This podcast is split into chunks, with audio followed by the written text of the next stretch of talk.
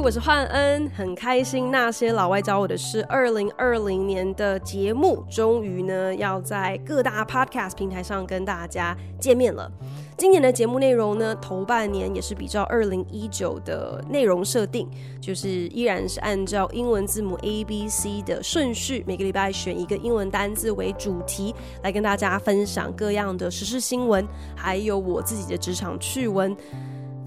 当然呢，也少不了当我灵感枯竭，可是节目死线在即时，我不得不诉诸我最近追看的电视影集啊、电影啊，还有漫画等等等，然后这样子竟然也可以掰出一整集节目的独到见解。大家听到这边，难道不会很好奇，很想要赶快点选最新的一集来一探究竟？我的掰功到底是怎样了得吗？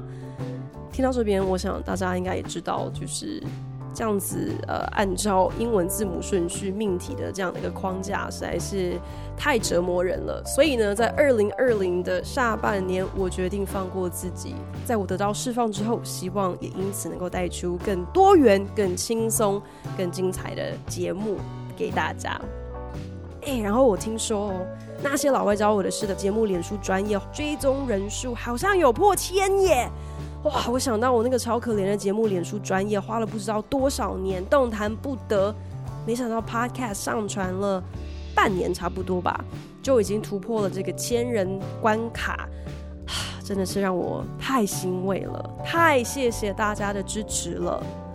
另外呢，如果你只在 Podcast 上听那些老外教我的事还不过瘾，想要跟上 on 档最新的节目内容的话，别忘了，每个礼拜在台中古典音乐电台 FM 九七点七、台北 Bravo FM 九一点三都会有最新的那些老外教我的事线上播出哦。如果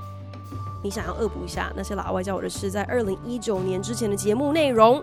也可以上电台网站精选回顾的地方找到哦。二零二零年我闭关在家，我没得旅行，我到底又掰出了哪些老外教我的事呢？